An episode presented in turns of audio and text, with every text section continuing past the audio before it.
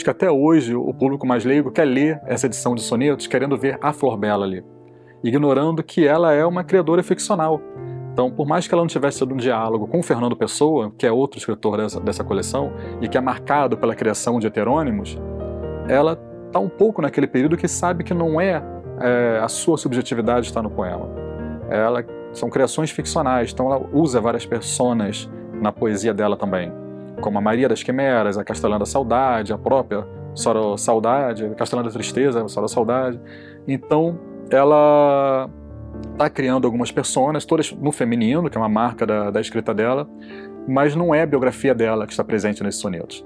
Então, o leitor de hoje não tem como olhar nos poemas dela e procurar a Flor Bela real, a Flor Bela física.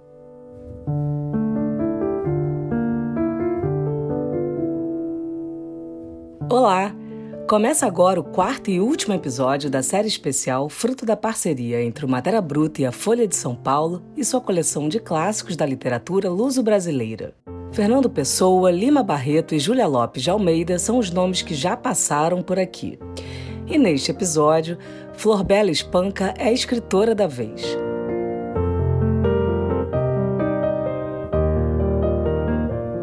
Flor Bela, assim como muitos outros escritores, só ficou conhecida após a sua morte.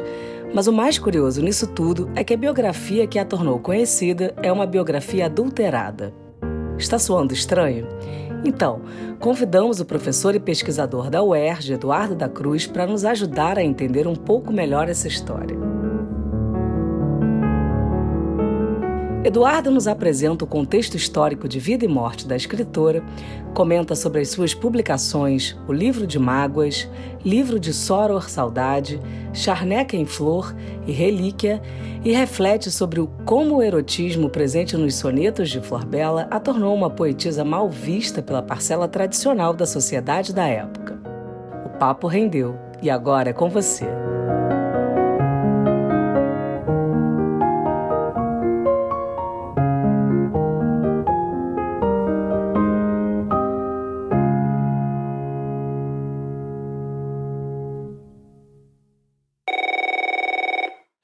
Flor Bela Espanca é sobretudo uma poetisa, uma poetisa portuguesa que viveu nas primeiras décadas do século XX.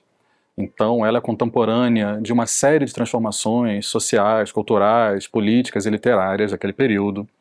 Então, ela passa pela proclamação da República em Portugal, do avanço de novas tecnologias de transporte, de comunicação, é, a própria Primeira Guerra Mundial, é, um período que ela atravessou, ela também vai ser contemporânea da primeira onda do feminismo, então, apesar dela não estar vinculada a nenhuma liga de mulheres, como era comum para algumas feministas da época, ela, tá, ela é contemporânea do movimento feminista, sobretudo em Portugal, então ela, de alguma forma, dialoga na obra dela com todas essas transformações, aproveitando muito da tradição, um pouco da tradição rural também, porque ela nasceu no interior de Portugal, mas viveu sobretudo em Lisboa, Uh, terminou no norte de Portugal, numa outra cidade importante, que é o Porto. E assim ela circula pelo país, ela tem contato com várias literaturas, com outros poetas, com tecnologias, com movimentos sociais, e acho que isso está um pouco espalhado pela obra dela.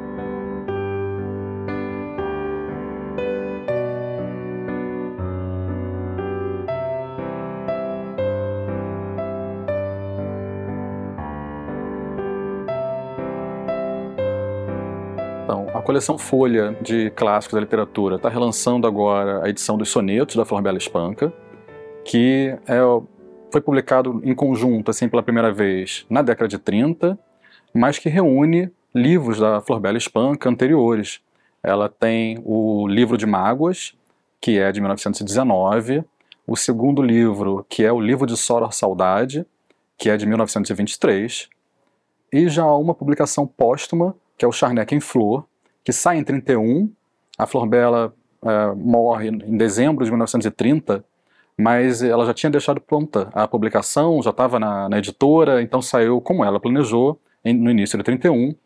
E a Relíquia, que é um conjunto de poemas soltos que ela já tinha publicado em jornais, revistas, enviado para amigos e que completa esse último volume, juntando num livro só, na coleção dos clássicos da Folha. Então, é curioso o título, né, sonetos, porque soneto, na verdade, é um gênero de poema, é um estilo de fazer poesia, que é um gênero com o qual ela é, se tornou especialista, se tornou famosa. Ela não escreveu apenas sonetos, ela escreveu vários poemas em redondilha maior, ainda na juventude, que está num outro livro que na verdade ficou inédito por muito tempo, que era Trocando Olhares, que era apenas um manuscrito é, onde ela elaborava alguns projetos, mas a partir dali ela já estava escrevendo sonetos e foi se aprimorando nessa forma poética e resolveu que esse era o modelo que ela deveria adotar como poetisa.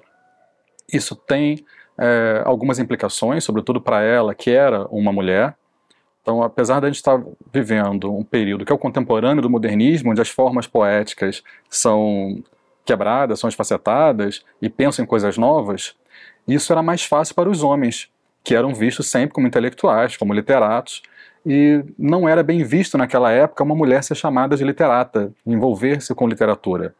A mulher deveria estar restrita ao lar segundo os padrões burgueses. Então, publicar alguma coisa e você pode pensar, ah, mas qual é o problema de publicar poema? De qualquer forma, é colocar sua voz pública, colocar para o público as suas ideias, a sua produção. Então, se a mulher deveria ser modesta e restrita ao ambiente doméstico, não publicar uma obra está assumindo uma autoria. Então, já que ela é uma mulher que assume uma autoria, escolher uma forma mais difícil, com uma série de, de regras rígidas para a composição do poema, mostra a capacidade dela como criadora, a capacidade dela, capacidade dela como poetisa. Então, isso deve ter sido um fator muito importante para escolher o soneto como principal forma. Não à toa os livros que ela publica em, livro, em vida e o livro que ela publica depois, que deixa preparado, são de sonetos, e ela já tem sonetos escrevendo desde a juventude, e é o grande grosso da obra dela. Ela também escreveu outras coisas, escreveu correspondência, que era comum na época, porque as pessoas se comunicavam à distância, não é? Tem um diário do último ano, tem alguns contos, ela também publicou, escreveu alguns contos que não foram publicados em vida, mas que ela deixou prontos, mas a obra é sobretudo de sonetos. Então, esse volume de sonetos resume o que, que é a, a produção da Flor Bela Espanca.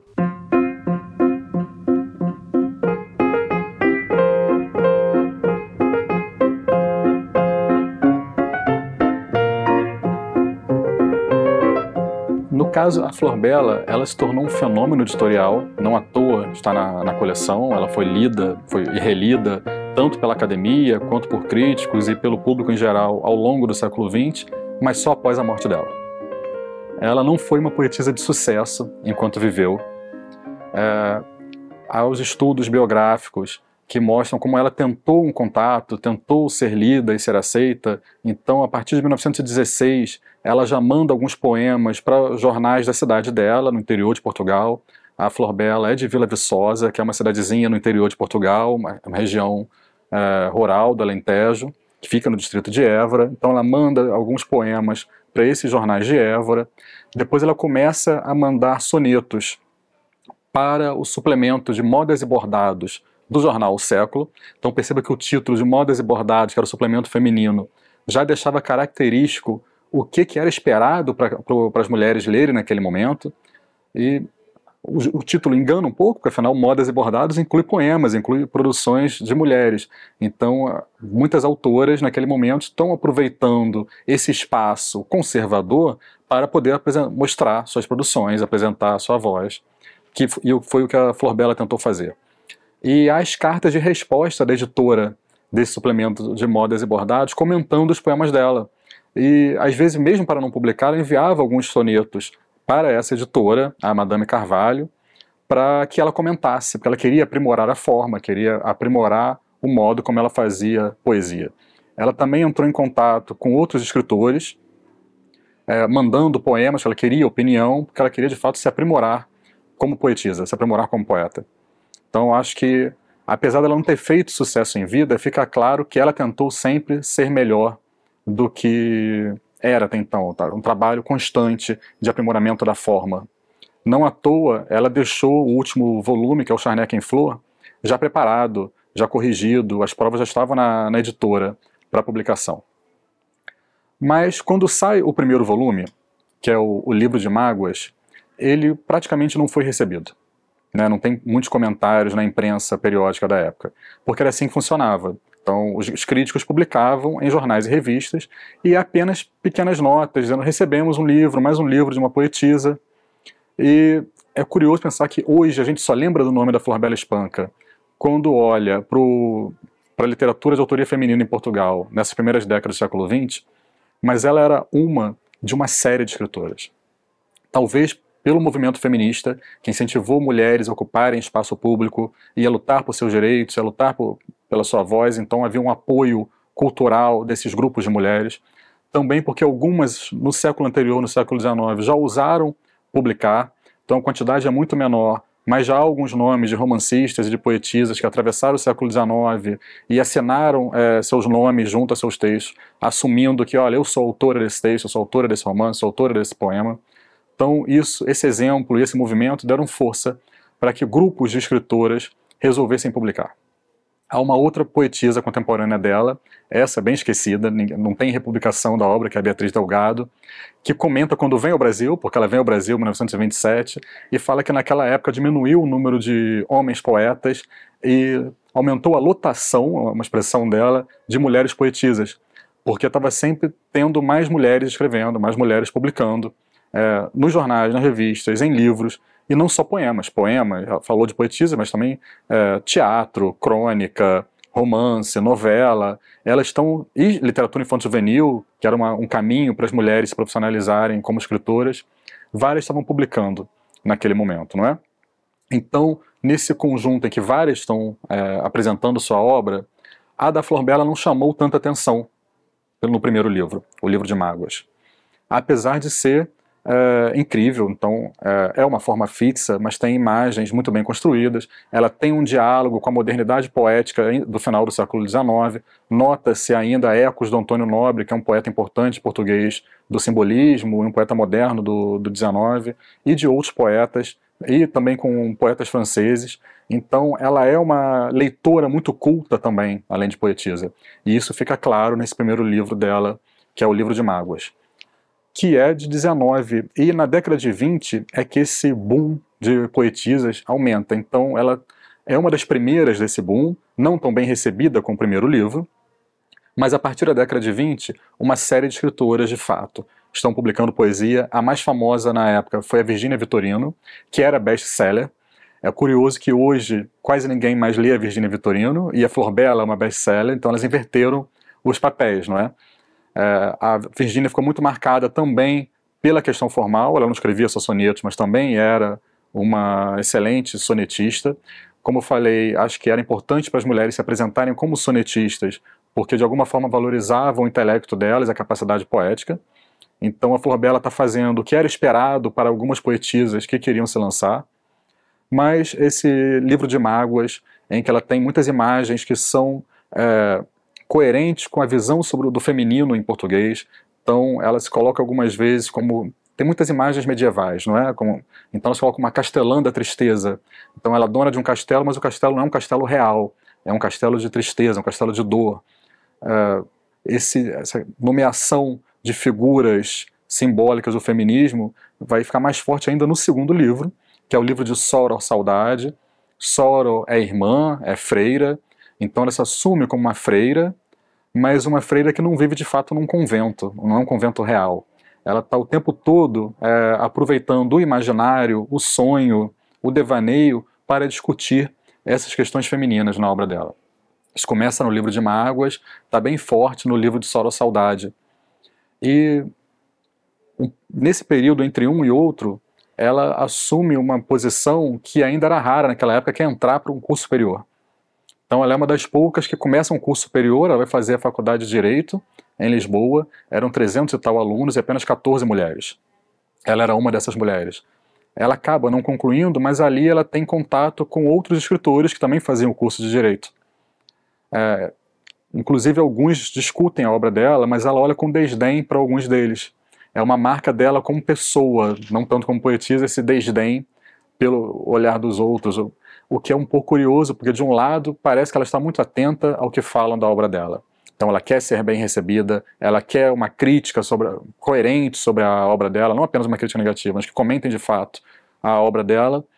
mas nem sempre ela aceita o, o que os outros estão dizendo. Tanto que ela aproveita muitos dos apelidos que ela recebe e subverte um pouco esses apelidos na obra poética dela. O Soro Saudade é o apelido que um outro poeta deu para ela, o poeta Américo Durão, que escreve um poema em homenagem a ela, chamando-a de Soro Saudade, porque ela já tinha escrito para ele dizendo: Adorei o seu livro, o seu livro vai movimentar a, a minha produção poética, eu sou outra a partir da leitura da sua obra. Então ele compõe esse poema para ela e ela se apropria desse apelido, da alcunha, como dizem em Portugal, Sora Saudade, essa freira, para fazer o livro de Sora Saudade. Ela vive num convento imaginário, que é esse convento da, das produções poéticas dela. E eu digo que ser freira é uma posição feminina, um perfil feminino é, típico de, dessa cultura portuguesa, porque está muito marcada por uma produção ainda do, de séculos anteriores, são as cartas portuguesas, publicadas na França, escritas por uma freira portuguesa, que também é, eram cartas para um amado francês que tinha abandonado essa freira no convento, não tirou do convento e levou com ele, e são cartas de amor, em que ela declara um amor apaixonado e sofre por esse amor, e sofre por falta de resposta, a ponto de quase ter prazer com o sofrimento daquela ausência.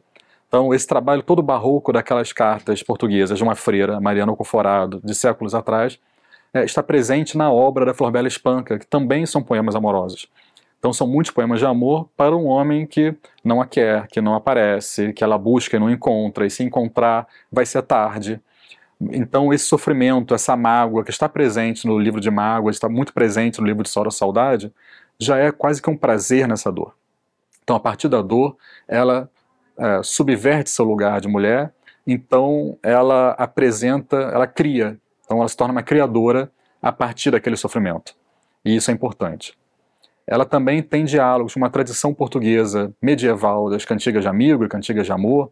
É, na época medieval, apenas os homens escreviam, os trovadores, mas a cantiga de amigo tinha um sujeito poético feminino, então era uma amiga que cantava falando dos seus amores e do seu, do seu amigo, que no fundo era o amado, e na cantiga de amor, o trovador tinha uma posição de vassalo a uma senhora da, de uma posição hierárquica maior na, na nobreza e que ele amava e que nunca poderia ter, era sempre inatingível. E nesses dois livros de sonetos, ela mistura essas duas formas de cantiga. Ela sim fala, é uma mulher falando do seu amor, é, esperando o amado que não vem, mas ela também se coloca numa posição de vassalagem para o, o amado, invertendo a posição da cantiga de amor, em que o homem estava na posição de vassalo, e aqui ela se coloca na posição de vassala. Então, a presença do feminino na obra dela é algo muito importante. Então, é, acho que até para os leitores de hoje, é, são formas de ser feminino. Né, como as mulheres é, são, se fazem representar em poesia. E ela faz ali o feminino ser representado de uma forma estética nesses sonetos. De várias formas amorosas. Estão sofrendo de amor, é, ignorando o amado, é, buscando uma coisa mais erótica. Então tem alguns poemas com volúpia, com febre, que são quentes, com tremores. Isso tudo está relacionado ao erotismo da época. É claro que hoje a gente espera um erotismo quase que mais pornográfico, porque a gente vive numa sociedade de imagens, não é? Tudo são filmes, fotos e telas. Isso não é comum naquela época, naquela época era texto. Então ela tem que transformar essas imagens em texto. Então aquilo chocou. Então, se teve pouca repercussão na época, o primeiro livro dela e o segundo livro dela, ela passou quase que desapercebida, ela não passou tão desapercebida pelos leitores mais conservadores. Então, há um jornal católico conservador português chamado A Época, cujo diretor reclamava muito dos poemas dela. Elogiava a forma, falava como é que tem que receber um dom desse, mas faz esse tipo de, de poesia que é marginal, que é quase imoral. Então ela era vista como imoral por causa desses poemas que o leitor agora do século XXI pode achar, sim, eu entendo que há um erotismo ali, mas não choca como chocava 100 anos atrás. Perceba que passou muito pouco tempo, né? Estamos falando agora em 2023, 100 anos do livro de Sora Saudade, que é o segundo livro que é incluído nesse conjunto de sonetos, né? Em 1923 é um ano muito importante para a poesia em Portugal porque é um ano de uma polêmica conservadora contra justamente poetas que avançavam nessa questão dos costumes. Não foi exatamente o caso de Flor Bela, Mas em 1923 houve uma campanha contra três escritores, contra três livros, o Canções do Antônio Boto, Sodoma Divinizada do Raul Leal e A Decadência da Judite Teixeira, essa sim era uma poetisa, que eles achavam que aquilo era imoral porque eram três livros que falavam de amores homeróticos, né? havia homerotismo é, lírico, sobretudo no, no Antônio Boto e na Judite Teixeira, e grupos conservadores começaram a atacar e pressionar o governo para que aquilo não fosse permitido, porque esses livros vendiam bem, estavam nas vitrines das livrarias, então eles acabaram sendo recolhidos das livrarias e há casos de alguns que foram queimados por esses grupos de estudantes conservadores que não queriam é, poesia com uma temática erótica, sobretudo homerótica. A Flor Bela não fazia poesia de temática homerótica, mas era atacada por grupos conservadores por fazer poesia erótica. E é a recepção que ela teve enquanto viva. Apenas quase no último ano, é, quando em 1930, ela vai morrer, assim, no fundo ela se mata, é, em dezembro de 31, no mesmo dia em que ela fez aniversário, que é 8 de dezembro, ela é Flor Bela da Conceição Espanca, da Conceição, por nascer no dia de Nossa Senhora da Conceição, e ela decide é, tirar a vida no dia do aniversário dela, já com o terceiro volume publicado, mas ao longo deste ano de 1930 é quando ela tem é, mais contato com outras escritoras ela começa a colaborar numa revista de escritoras para mulheres, que era o Portugal Feminino. Inclusive, há uma foto dessa época, de uma reunião de várias escritoras que juntam escritoras de algumas gerações. Então tem, por exemplo, Ana de Castro Osório, Emília de Souza Costa, já senhoras sentadas num cantinho, e poetisas mais novas, como ela, de vinte e poucos anos, de pé atrás, estão todas reunidas, é, porque são todas colaboradoras desse jornal Portugal Feminino. Então mostra como pelo menos no último ano da vida ela teve alguma interlocução com escritoras. Eu falei da Judite Teixeira, que foi muito perseguida por causa do livro dela, Decadência. A Judite Teixeira, depois disso, tenta também a publicação de uma revista. Ela se torna editora de uma revista, que é a Europa, que era uma revista com conteúdo contemporâneo, não era exatamente uma revista voltada para o público feminino. E a Flor Bela Espanca tem um poema publicado lá, que é o Charneca em Flor, que vai dar origem ao terceiro livro de sonetos dela, que é o Charneca em Flor, que é talvez um dos poemas mais eróticos uh, dela, porque é aquela charneca que é um terreno árido, mas está florido, está quente, está pronto para receber uh, os amores, né? Então, vamos de alguma forma, essas duas poetisas, uma que chocou pela questão homerótica e a outra que é, também chocou grupos mais conservadores pela questão erótica, amorosa, como foi a Flor Bela, estão unidas nessa revista Europa, é, ditada pela Judith Teixeira.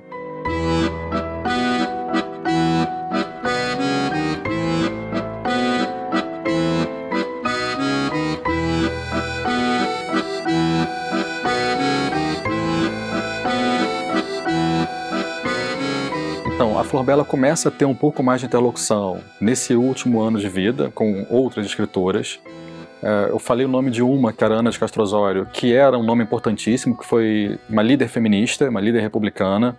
Então, ela foi a criadora e a presidente de uma série de grupos feministas portugueses da época, como a Liga Republicana das Mulheres Portuguesas, o Grupo de Estudos Feministas.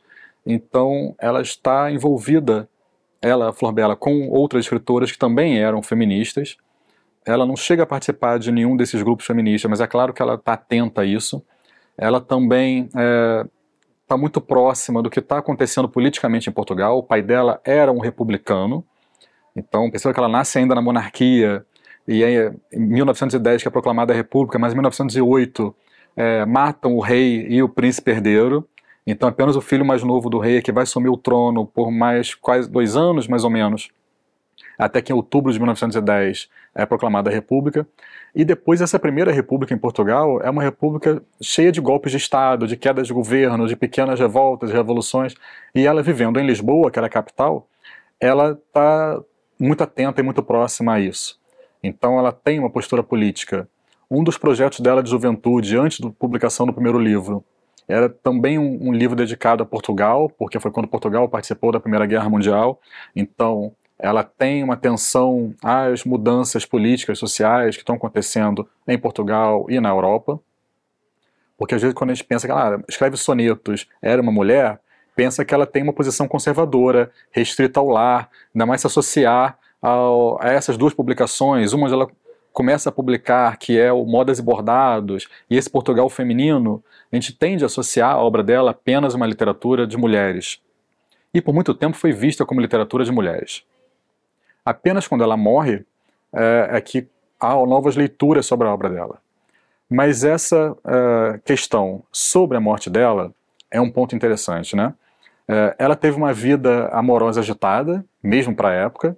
Então ela se casou três vezes, se divorciou duas vezes, e o divórcio só é, é aceito em Portugal a partir da proclamação da República. Então, essa transformação política também dá alguns direitos às mulheres, e ela se aproveita disso, porque ela casa no civil e se divorcia do primeiro marido, depois ela casa com o segundo marido, que era um guarda é, nacional, então era da Guarda Nacional Republicana, então está envolvido com política e é um, um militar, mas depois se divorcia dele também, e casa com um terceiro, que é um médico, o Mário Lage, com quem ela vai viver no norte de Portugal, em Matozinhos, na região da cidade do Porto. É, a questão desse caso amoroso dela, com o segundo marido, sobretudo, está bem, é, bem conhecido, porque parece que eles começaram a namorar, ela ainda casada com o primeiro marido, então, para ninguém desconfiar, ela pegava algo que era moderno, que era o bonde, como se fosse o VLT hoje, então marcava no transporte público e os dois no mesmo transporte ninguém desconfiava que dois estranhos sentados juntos estavam de fato namorando e conversando. Então ela se divorcia do primeiro e se casa com o segundo. Só que depois ela vai se divorciar também do, do segundo, não é? Quando ela está no norte, é curioso porque a notícia da morte dela não é exatamente sobre suicídio, afinal os jornais não falavam de suicídio. Mas ela tomava um antidepressivo, tomava um calmante, e receitado pelo próprio marido, que era médico, mas no dia do aniversário, do, aniversário dela, que ela é de 8 de dezembro, então em 8 de dezembro de 1930, ela decide tirar a vida tomando o excesso desse calmante, desse antidepressivo, não é? E deixa instruções muito claras para uma amiga que estava indo visitá-la para o aniversário de como ela queria o enterro dela, como ela queria o velório, o enterro. Então ela se dedicou muito a essa questão do ritual da morte dela. E a morte dela talvez tenha sido o estopim para que ela passasse a ser muito lida. Porque o terceiro livro dela, que é o Charneca em Flor, ele foi editado é, com o olhar de um professor italiano que estava em Portugal, o Guido Batelli, para quem ela mandou os originais e ele já tinha traduzido alguns poemas dela anteriores na Itália, para que fossem conhecidas na Itália, e troca muita correspondência com ela, e com ele, então, nesse diálogo, é que eles combinam o formato desse novo livro, que era o Charneck em Flor, e ela manda algumas cartas para ele. Quando ela morre, ele pensa, o que eu vou fazer agora? Que eu tenho um livro saindo da editora e a poetisa morreu. Então, como que vai ter divulgação desse livro? Então, ele começa a escrever para vários jornais contando sobre a Flor. Mas ele não. Então, ele cria uma biografia para a Flor que não é exatamente a biografia real. Ele até publica depois o sucesso desse livro, Charneck em Flor, que esse sim foi, foi um sucesso editorial, é, o que vai fazer com que ele procure recolhas de poemas é, dela tanto que eu tinha mandado para ele, para amigos, saindo dos jornais, que vai compor o Reliquiae, que é o último conjunto de sonetos, e ele vai publicar as cartas que ela escreveu para ele. Só que ele adultera as cartas. Ele adultera as cartas para que ela batesse com a biografia que ele está defendendo de uma mulher e que essa biografia, uma mulher quase que marginal e de fato é, super avançada, que chocasse, é, que causasse sensação, e essa biografia batia com a leitura dos sonetos porque ele adulterou a biografia. Então, não tem, ela, de alguma forma, ele diminui o trabalho dela como poetisa, porque ela deixa de fazer uma série de trabalho estético, de criação de outras personas, para ser a exibição da subjetividade dessa mulher. E ela foi lida assim por muito tempo. Então, ao longo do século XX, é, o público quer ler assim. Acho que até hoje o público mais leigo quer ler essa edição de sonetos, querendo ver a Flor Bela ali, ignorando que ela é uma criadora ficcional então, por mais que ela não tivesse tido um diálogo com Fernando Pessoa, que é outro escritor dessa, dessa coleção, e que é marcado pela criação de heterônimos, ela está um pouco naquele período que sabe que não é, é a sua subjetividade está no poema. Ela são criações ficcionais, então ela usa várias personas na poesia dela também, como a Maria das Quimeras, a Castelã da Saudade, a própria Soro Saudade, Castelã da Tristeza, Soro Saudade. Então, ela está criando algumas personas, todas no feminino, que é uma marca da, da escrita dela, mas não é a biografia dela que está presente nesses sonetos. Então, o leitor de hoje não tem como olhar nos poemas dela e procurar a Flor Bela real, a Flor Bela física. Mas essa morte dela e o contexto da morte, com toda essa biografia que foi criada a partir da morte, foi um problema tanto para ela quanto para o regime político da época. Porque eu falei antes da proclamação da República em 1910, mas Portugal começa uma ditadura em 1926, que vai se transformar no Estado Novo na década de 30. Então, perceba que é um período muito curto de liberdade, é nesse período de liberdade em que ela vive, mas a obra dela vai ser então muito lida a partir de um período de repressão. E a ditadura do Estado Novo em Portugal vai voltar a querer colocar as mulheres dentro de casa, defendendo que elas têm que viver para o lar, viver para viver para a família, cuidar do marido e dos filhos, e não pegava bem valorizar uma escritora que tinha se casado três vezes, e tinha se casado duas vezes no, apenas no civil, e que tinha se divorciado, e que tinha se suicidado, e ainda criaram todo um, um enredo dizendo que ela tinha sido apaixonada pelo irmão. Ela teve um irmão chamado Apeles, perceba que o pai tinha é, criatividade para os nomes, né? Então chamado Apeles, que era aviador.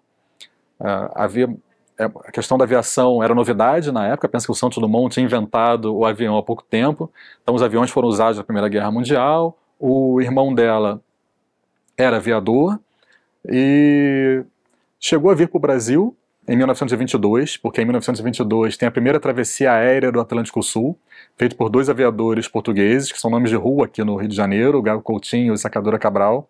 Então eles vêm de avião até o Rio de Janeiro em 1922 para as comemorações do centenário da independência. E, na verdade, essa travessia aérea, um avião quebra no caminho, quando está chegando num arquipélago aqui no Brasil.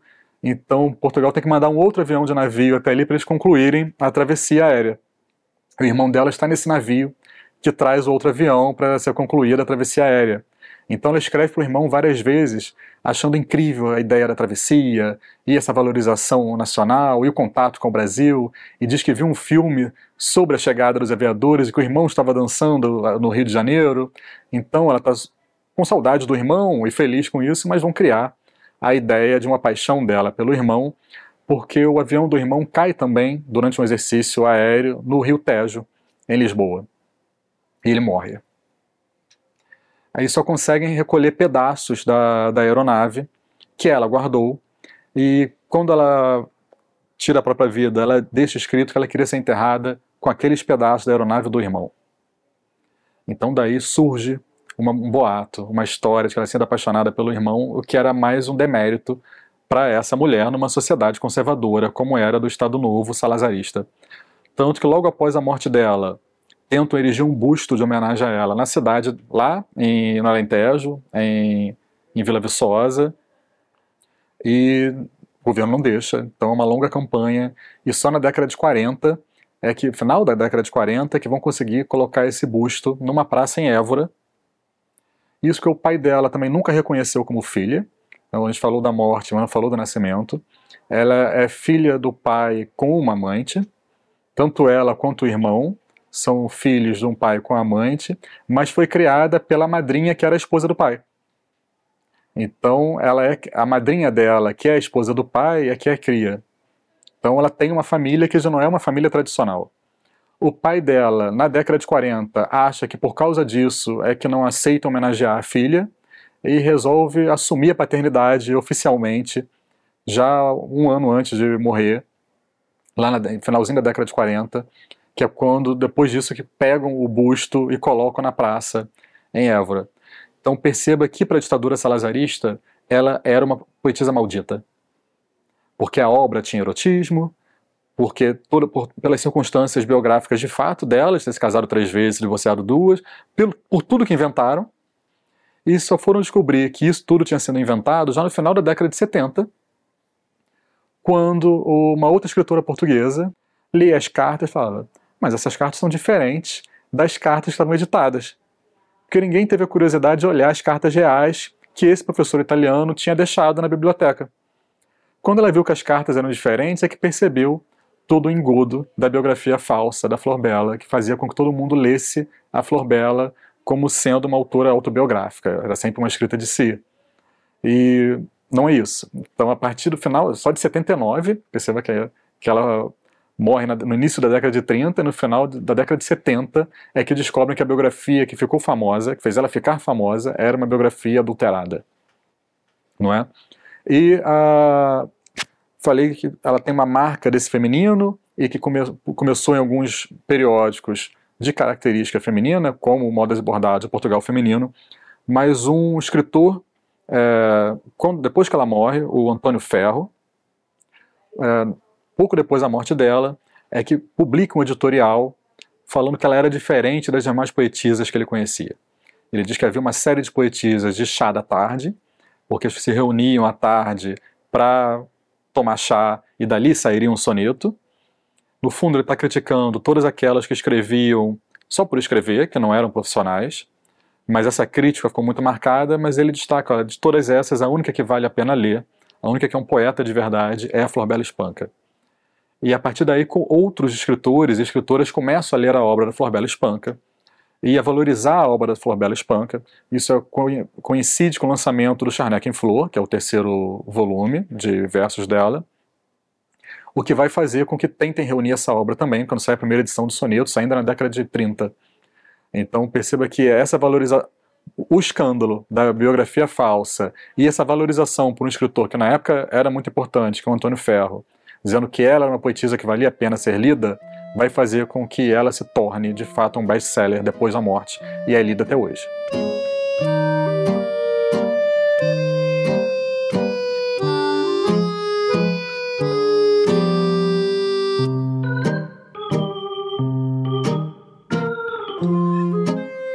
ler a obra da Flor Bela Espanca hoje não é mais uma leitura biográfica, eu acho que as pessoas não estão mais atrás do escândalo, da sensação é, dessa história falsa da Flor Bela Espanca, mas isso não tira nenhum mérito da obra dela. Então, ela é uma poetisa de valor, então ela é uma exímia na, na forma do soneto. Você pode pegar qualquer soneto dela e se, se ler em voz alta, vai perceber todo o ritmo da, daquela composição, as imagens que ela cria daquela composição. Então são poemas bonitos de se ler, de se ouvir. Então isso é válido em qualquer momento. Poeta, é uma excelente poeta da língua portuguesa, uma das melhores.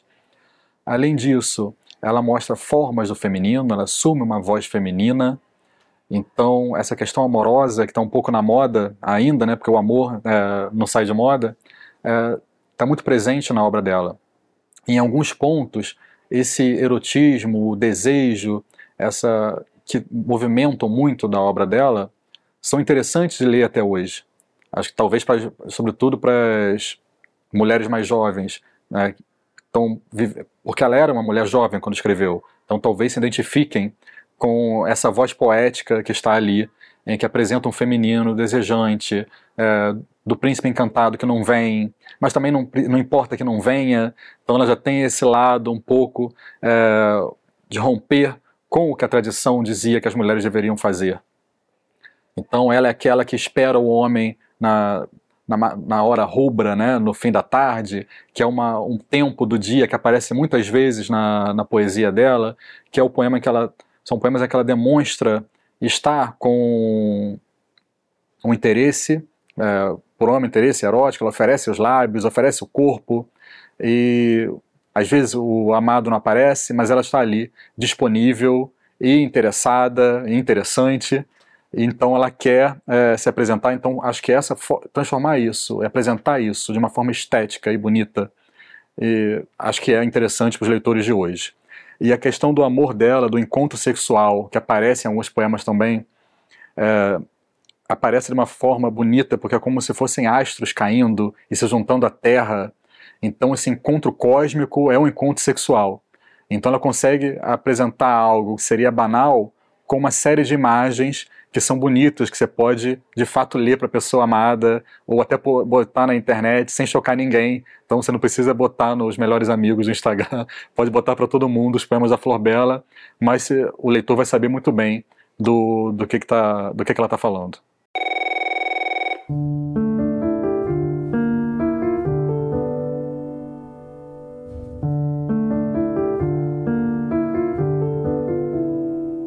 Você já conhece a coleção Folha Clássicos da Literatura Luso-Brasileira? São 30 volumes imprescindíveis da nossa língua em uma mistura de grandes autores portugueses e brasileiros. Aproveite para conferir os sonetos de Florbela Espanca por lá. Este episódio foi produzido por Guilherme Carrera, contou com a captação de som de Luí Barbará, identidade visual e artes de Gabriela Diniz, assessoria de Francis Carnaúba, coordenação geral e edição de Juliana Zalfa e voz de Flávia Mano. O Matéria Bruta é o podcast do canal Curta dedicado à cultura e às humanidades. E para você ficar por dentro de tudo por aqui, se liga na dica. Se inscreva no Google Podcasts ou no Cashbox, siga o Matéria Bruta no Spotify e na Amazon ou assine no Apple Podcasts. Até a próxima!